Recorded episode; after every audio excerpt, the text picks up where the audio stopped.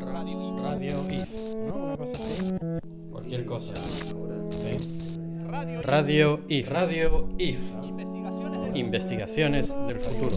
Radio IF. Ahora. La radio ¿Ya? de las investigaciones del futuro. Radio IF. No, Investigaciones. no lo de ya. Radio IF. Investigaciones del futuro. Radio IF.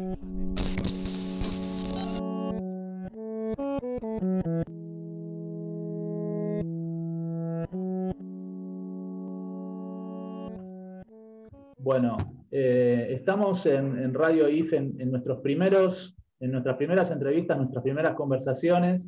Parte de la modalidad de la, de la radio va a ser ocuparnos de ciertos temas que nos preocupan de la ciudad y de, pensar de qué manera construir nuevas colectividades y nuevas formas de comunidad. Y, y quisimos hablar con Jonathan Valdivieso, que es un integrante del Observatorio por el Derecho a la Ciudad y, y es, un- es uno de los, de los personajes que está liderando eh, un- una, una defensa del espacio público muy, muy fuerte en la ciudad eh, para que podamos hablar de ciertas cosas que están ocurriendo. La primera cosa es un hecho inédito en la ciudad, es que se está produciendo por estos días la audiencia pública más grande que tengamos memoria, y esto es un hecho importante para destacar. Eh, ustedes sabrán, no sé quiénes estén escuchando en este momento, pero en la ciudad de Buenos Aires se está discutiendo eh, por el suelo público y por, eh, eh, por defender una posible venta de suelo de la costa del Río de la Plata. Así que bueno, Jonathan, ¿cómo, cómo estás viendo estos momentos? ¿Cómo los estás viviendo? ¿Y, y qué impresiones vas teniendo en, en esta primera etapa de la audiencia que estamos viviendo? En primer lugar, gracias por la invitación y felicitarlos por esta, esta nueva iniciativa. Eh, estamos viviendo realmente un contexto de la ciudad bastante dramático, ¿no? Porque por una parte, como porteños y porteñas y como habitantes de la Argentina, estamos viviendo lo que es la crisis sanitaria, una crisis económica profunda, que se traduce en crisis ambientales y crisis eh, habitacionales en la ciudad de Buenos Aires. En ese contexto vemos que eh, en estos últimos 13 años un eje arquitectónico del gobierno del PRO en la ciudad de Buenos Aires, ya sea en la gestión de Mauricio Macri o de Rodríguez Larreta, ha tenido eh, una dirección concreta en ir traspasando, transformando lo público en privado. Y llegamos a la exacerbación de que tenemos que estar discutiendo la venta de la costanera, una parte de la costanera norte, específicamente el predio de Costa Salguero. ¿no? Esa es la gran discusión que está la ciudadanía ahora resistiendo con bastante indignación. Pongo el contexto de que en los últimos 13 años se han privatizado más de 500 hectáreas de tierras públicas. En ese contexto se eh, muestra más claramente la indignación de la ciudadanía, que no es solamente porque no quieran vender la costanera nuevamente o privatizarla, ¿no? Eh, generar una planificación de desconexión de río con la ciudad, sino que tiene que ver con esto, es como la fruta del postre de lo que venimos viviendo, de cómo se viene perdiendo espacios verdes, lo público, los servicios públicos en la ciudad de Buenos Aires. Llegando al extremo donde lo que había sido una política de Estado ambiental, que era recuperar la costanera, que se logró aprobar desde el año 1993 distintas ordenanzas, cuando la ciudad de Buenos Aires todavía era una municipal, eh, era capital federal, se logró incorporar en la constitución de la ciudad de Buenos Aires en el 96, se logró reafirmar en el Código de Planeamiento de 2001, se logró incorporar en el Plan Urbano Ambiental, es decir, todas las gestiones de, desde los 90 hasta acá concibieron que recuperar la costanera y que eso sea público, el acceso libre y gratuito, respetando la Constitución, era una política de Estado ambiental.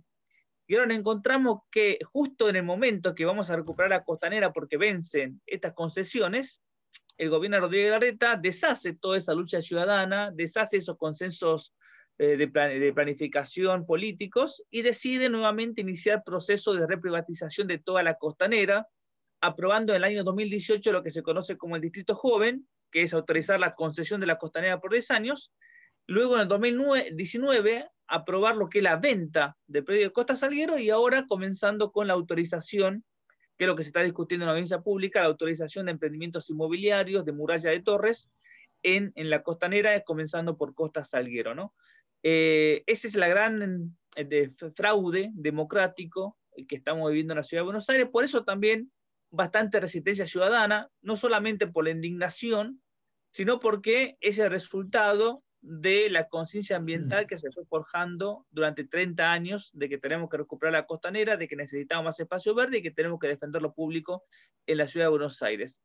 Eh, haber logrado que la audiencia pública que está discutiendo la venta y el emprendimiento inmobiliario en Costa Salguero sea la más larga y más numerosa de la historia de la ciudad, es parte de que también hay una acumulación de experiencias de autoorganización ciudadana en la ciudad de Buenos Aires, comenzando por, el, por los 90, por lo que pasó en el 2001, por el tema de las asambleas. Entonces tenemos una acumulación simbólica de que es la conciencia ambiental de que tenemos que recuperar la costanera, de que la ciudad de Buenos Aires tiene que tener, recuperar esa cultura ribereña, tenemos un acumulativo de experiencias de organización y tenemos una indignación acumulada en estos 13 años. Eso ha hecho un combo de resistencia ciudadana, de que cientos de asambleas y espacios colectivos logren articularse para decir un no, basta, frenamos, no vamos a permitir más privatizaciones, por lo menos en lo que tiene que ver con, con la costanera, y ha generado que más de 7.000 personas se inscriban a audiencias públicas, que miles de personas participen en las actividades de bicicleta, bicicleteadas, abrazos, caravanas que se, que se fueron organizando en estas últimas semanas por el tema de, la costanera. Sí, la, idea de que lo común se haya naturalizado, la venta de lo que es común de todo el mundo, eso me parece que eh, en algún punto puede estar empezando a cambiar como paradigma de, pensamiento, ¿no? de que las cosas en común valen la pena mantenerlas. Eh, sin embargo, yo lo que pensaba también, algo que nombraste eh, hace un ratito respecto a la idea de la democracia, es eh, qué posibilidades vos ves que se encuentren con este tipo de, eh, defensas y de, reuniones este, colectivas eh, de, grandes grupos, la, idea de conformar nuevas formas democráticas de participación, ¿no? porque si bien la audiencia es un mecanismo que tiene la legislatura, eh, tal vez eh, haya que empezar a imaginar también otras nuevas formas de organización comunitaria para, hacer visibles las, demandas y los pedidos de la ciudadanía más allá de las elecciones. Así es, hay algo muy importante, yo retomo los 90, por los 90 fueron recordados como la oleada privatizadora, ¿no? Pero también hay que recordar los aprendizajes como sociedad que tuvimos después de los 90, donde justamente se enfatizó empezar a proteger lo público, pero no solamente eso, digamos, cuando hablo de que la constitución de, la, de 1996, la, la constitución actual de la Ciudad de Buenos Aires incorporó este mandato de proteger los espacios verdes, recuperar la costanera, también hubo un logro muy importante de la ciudadanía, que es el reconocimiento de la democracia, de una, de una democracia alternativa para la Ciudad de Buenos Aires. Y la constitución incorporó ese consenso político de que no podríamos seguir teniendo sistema representativo que sabemos que los representantes o esa casta política no termina representando a la ciudadanía, ¿no? Y que no es una sociedad soberana ni libre políticamente la que únicamente puede ejercer su libertad política cada dos años al decidir sus representantes o el gobierno.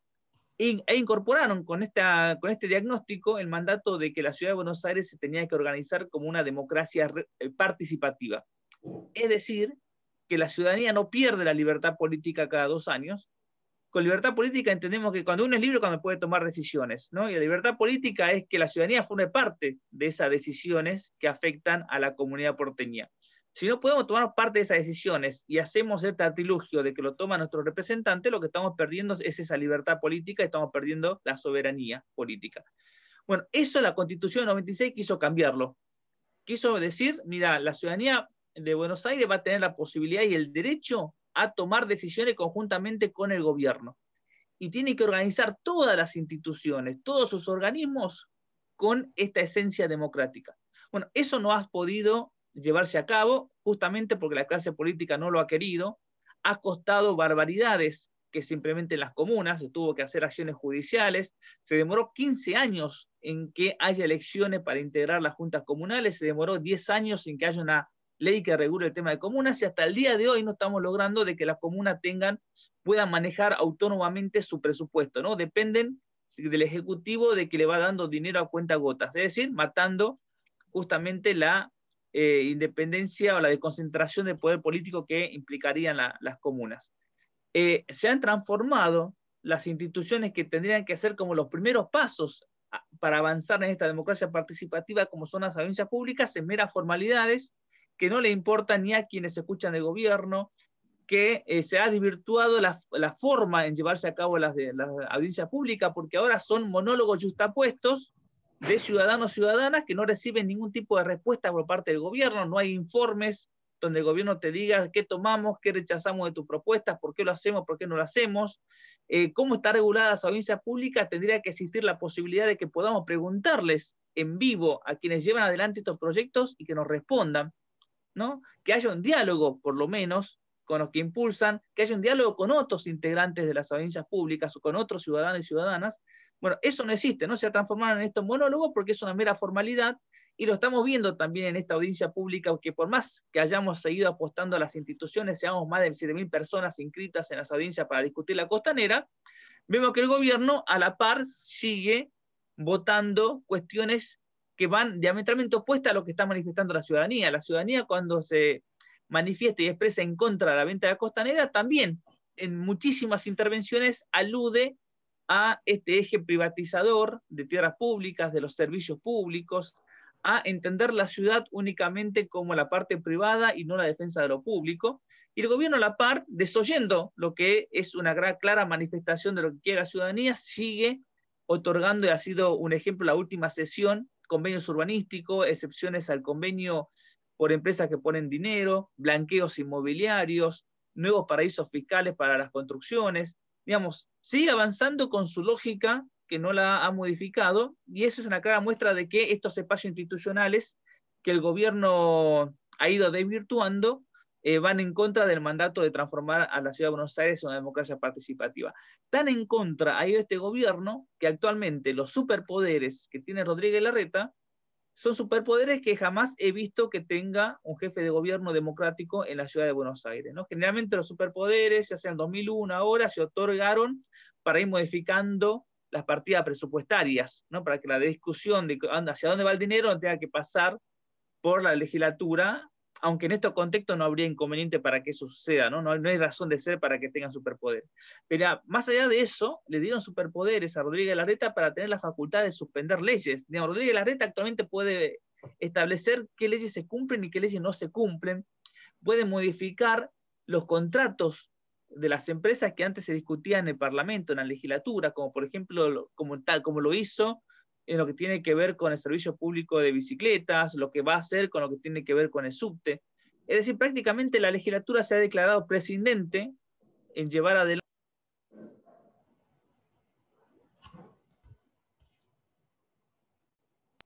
y eh, se ha abocado únicamente a tratar proyectos que siguen profundizando y estimulando la especulación inmobiliaria en la ciudad. Sí, eh, lo que pensaba era que si, hubiera democracia en términos de que las asambleas este, o las audiencias públicas demostraran una paridad, digamos, si hubiera un 50% a favor y un 50% en contra, estaríamos disputando democráticamente. Pero lo cierto es que no hay más que mayoría en contra del proyecto. Y eso no está medido por la clase política, no está medido como una eh, evidencia contundente de que no hay argumentos eh, a favor de este proyecto. Eh, a mí me resulta extraño que, no, que, sean impermeables este tipo de, cuestiones y que candidatos que se han presentado enarbolando la bandera del espacio público, luego, ante cualquier negociación de, alguna situación política, bajan rápidamente sus banderas y este, esgrimen argumentos que son bastante poco claros.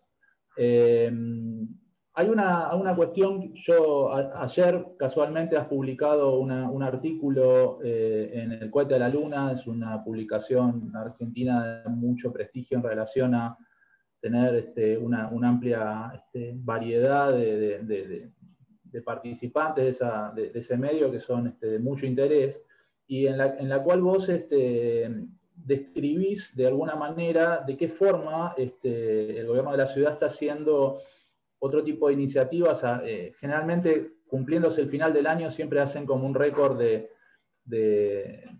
sembradío, ¿no? de sembradío de unas semillas que son las que les van a posibilitar acciones futuras. Eh, y tienen que ver eh, básicamente con algo que en la ciudad apareció con el nombre de distritos, los distritos son como, como, regionalizar a la ciudad temáticamente, este, favoreciendo, eh, ya sea por, cuestiones de, reducción de impuestos, por facilitación de, ciertas cuestiones eh, relacionadas con, elementos que la municipalidad o el gobierno de la ciudad les presta, como el distrito tecnológico, este, el distrito del diseño, y ahora el nombre del distrito joven también es un eufemismo para este desarrollo inmobiliario del cual estamos hablando. Eh, y me parece como, que forma parte, incluso me, acordaba de los hospitales públicos o de los cinco hospitales públicos este, todos juntos, ¿no? En el, distrito hospitalario sería el, Hospital Muñiz, que estaban pensando pre-pandemia. ¿De qué forma eh, se maneja eufemísticamente la, la, producción de negocios también? ¿no? Porque es una construcción de sentido, como pareciera que fuera hacia un tipo de progreso, y luego eh, la, cuestión se demuestra en que solamente son especulaciones inmobiliarias puestas en, valor a partir de, un rótulo este, oficial o institucional. Nosotros tenemos ahí un, diagnóstico bastante claro de que eh, este gobierno no hay política que no tenga un trasfondo inmobiliario y que no tenga como objetivo eh, transformar lo público en privado, ¿no? Y que un sector de privados, un sector poderoso y concentrado del poder inmobiliario en la ciudad se vaya apropiando de lo público y se vaya aprovechando de las herramientas públicas para generar más rentabilidad y apropiarse de la rentabilidad del suelo. Eh, eso es esencialmente lo que hace este gobierno, ¿no? sin eufemismos. El gobierno sí usa estrategia discursiva para ocultar esto lo que está haciendo. Entre esas estrategias está, por una parte, el cerco mediático, vender algo que eh, con otra cara que no es, el tema de distrito es un claro ejemplo donde se vende que es una política para estimular eh, el empleo, estimular eh, que la ciudad de Buenos Aires esté orientada, que se oriente hacia la producción más de conocimiento, no tanto de servicios ni extractivas, sino a, exportar conocimiento, tecnología, y a plantear eh, grandes debates. Se plantea que estas discusiones de los distritos o de otros emprendimientos o de la modificación del código urbanístico son como grandes debates de planificación que el gobierno se muestra preocupado para que repensemos la ciudad. Con, ese, con el cerco mediático, la superficialidad eh, discursiva y esta, el planteo de grandes debates, lo que están ocultando son eh, grandes negocios para pequeños grupos. la política de distritos es parte de eso. Eh, es una política que para nosotros son paraísos fiscales para que se aprovechen en las construcciones algunos sectores inmobiliarios. ¿Cuál es la lógica y cómo fue evolucionando esta política de distritos? Que comenzó con el distrito tecnológico hace como más de 10 años, que era la idea de llevar el desarrollo a la zona sur de la ciudad, desarrollo entendido explícitamente como incrementar el valor del metro cuadrado en la zona sur. El, el, único indicador de desigualdad que para este gobierno tiene importancia es el indicador del valor del suelo. Y ellos cuando muestran que la zona sur se está equiparando o se desarrolló más que la zona norte en estos últimos años es porque dicen que la distancia entre el valor del metro cuadrado en la zona norte se va acercando al valor del metro cuadrado en la zona sur, ¿no? Ese es el indicador de desigualdad, cuando para nosotros el indicador de desigualdad tiene que ver con condiciones de salud, de eh, habitacionales, condiciones sociales y económicas principalmente. Con estas intervenciones eh, en, este, eh, eh, en esta cuestión de estimular el desarrollo de las industrias de conocimiento, lo que se está haciendo es completar un ciclo de especulación inmobiliaria y de gentrificación de la población. El sector inmobiliario sabe que la desigualdad espacial que genera esta desigualdad de valor metro cuadrado permite una mayor especulación inmobiliaria. ¿Cómo funciona?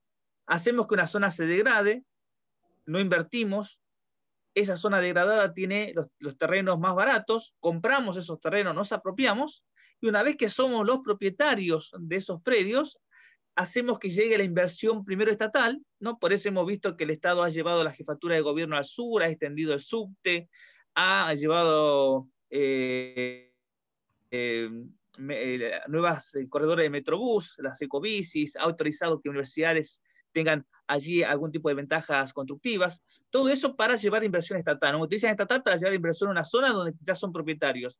Luego permiten o solicitan el cambio de la normativa urbanística, que es aumentar la capacidad constructiva de la zona y aumentar la capacidad de los usos, que es lo que ha sido la discusión del código urbanístico, que va a ser la discusión del nuevo plan urbano ambiental, y además solicitamos esta exención impositiva a través de los distritos, que ya no solamente va a ser una exención impositiva, sino que la ciudadanía porteña va a financiar las inversiones de las empresas.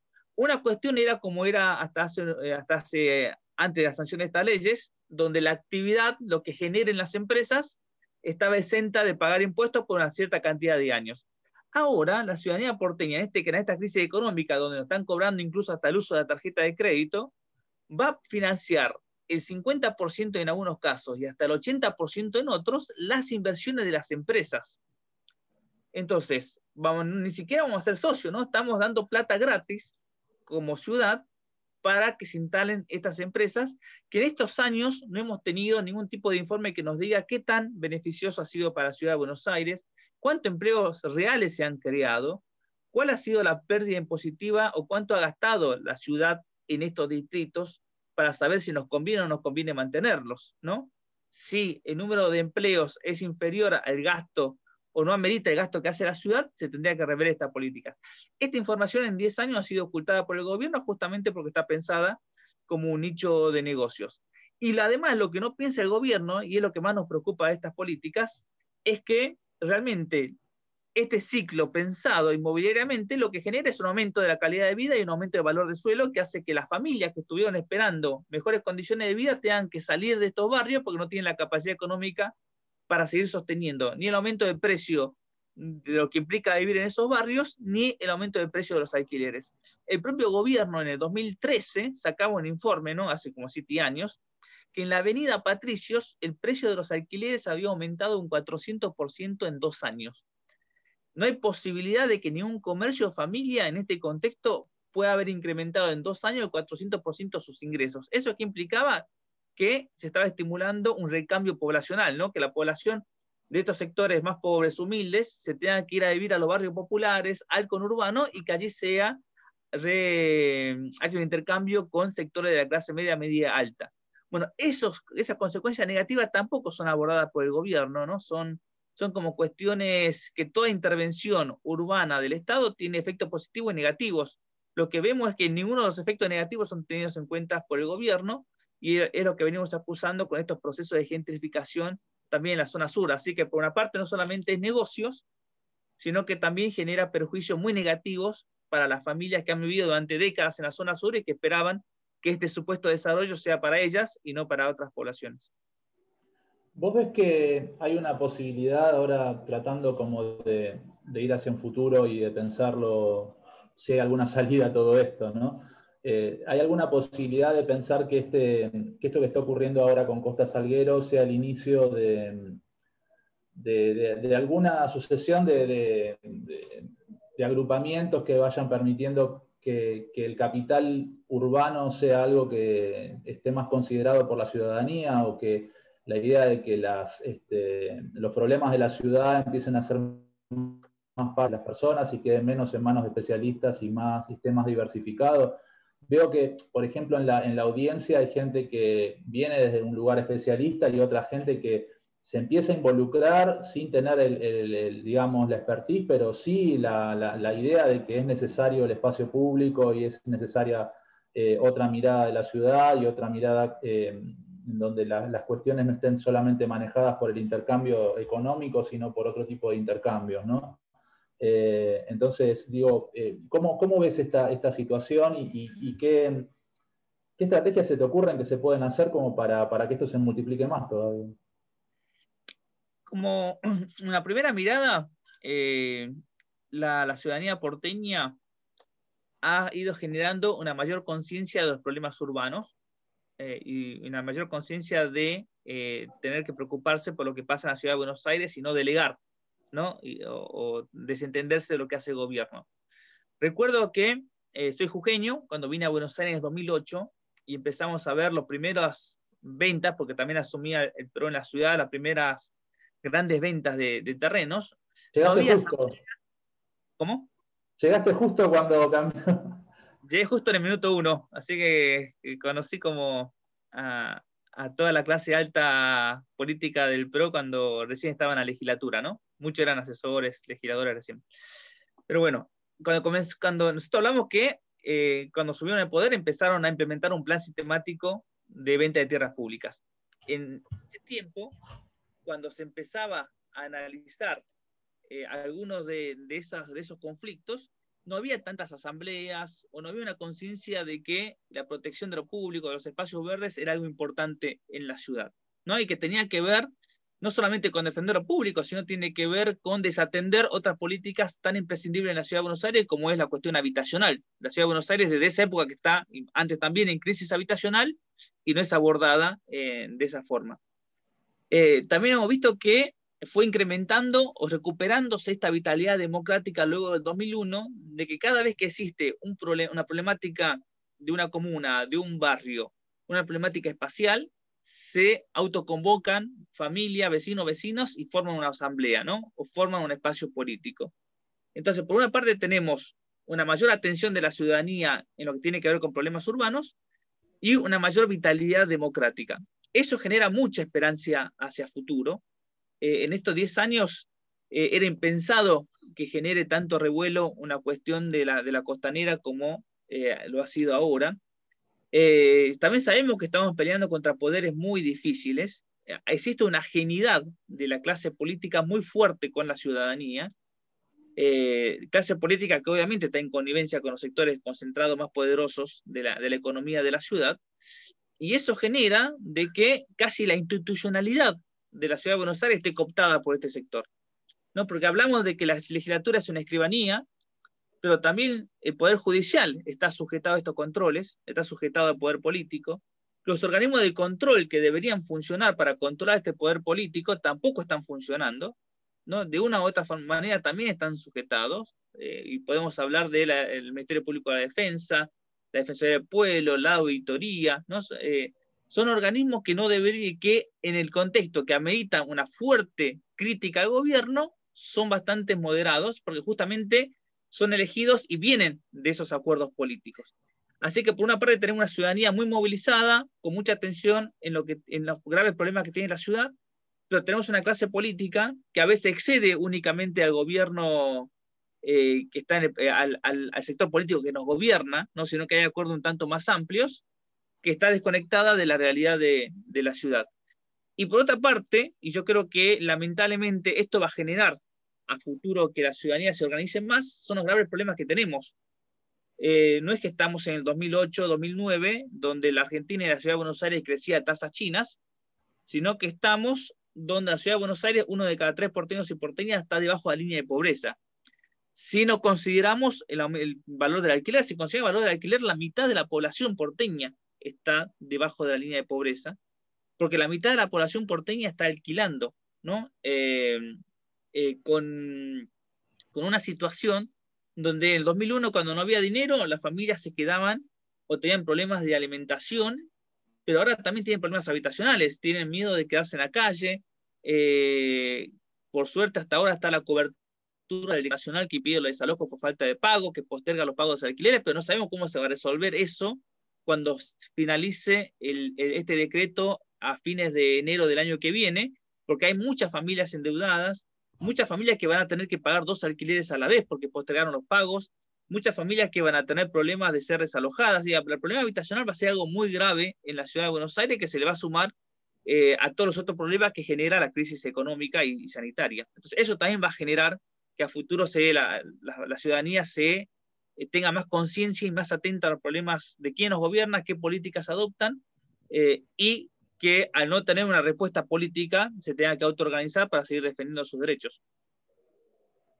Eh, bueno, se abrieron muchos temas, con, cada, cada, vez que, que, comentás algo se abren como cinco pantallas, me parece, este, y de todas maneras era una primera, una primera charla con vos y ojalá que podamos tener más charlas y que podamos este, ayudar o colaborar con, con, lo que se está haciendo y, y, aportar en la, en la, medida que nosotros podamos a lo que están haciendo ustedes, que es muy valioso. Eh, pero bueno, desde ya te, te, quiero agradecer mucho, este, Jonathan, por, por, por, habernos contado en qué están las cosas y, y, tu impresión respecto de esta audiencia sobre, sobre la venta de terrenos en, en Costa Salguero, que me parece que está siendo histórica y que marca algún tipo de señal respecto a, un cambio futuro que habría que forzarlo que se produzca. Eh, te agradezco mucho, Jonathan, y eh, eh, esperamos este, encontrarnos en algún otro momento. No, muchas gracias, Gustavo, por la invitación y nuevamente espero que tengas muchos éxitos con esta iniciativa. Bueno, gracias, nos estamos viendo. Hasta luego.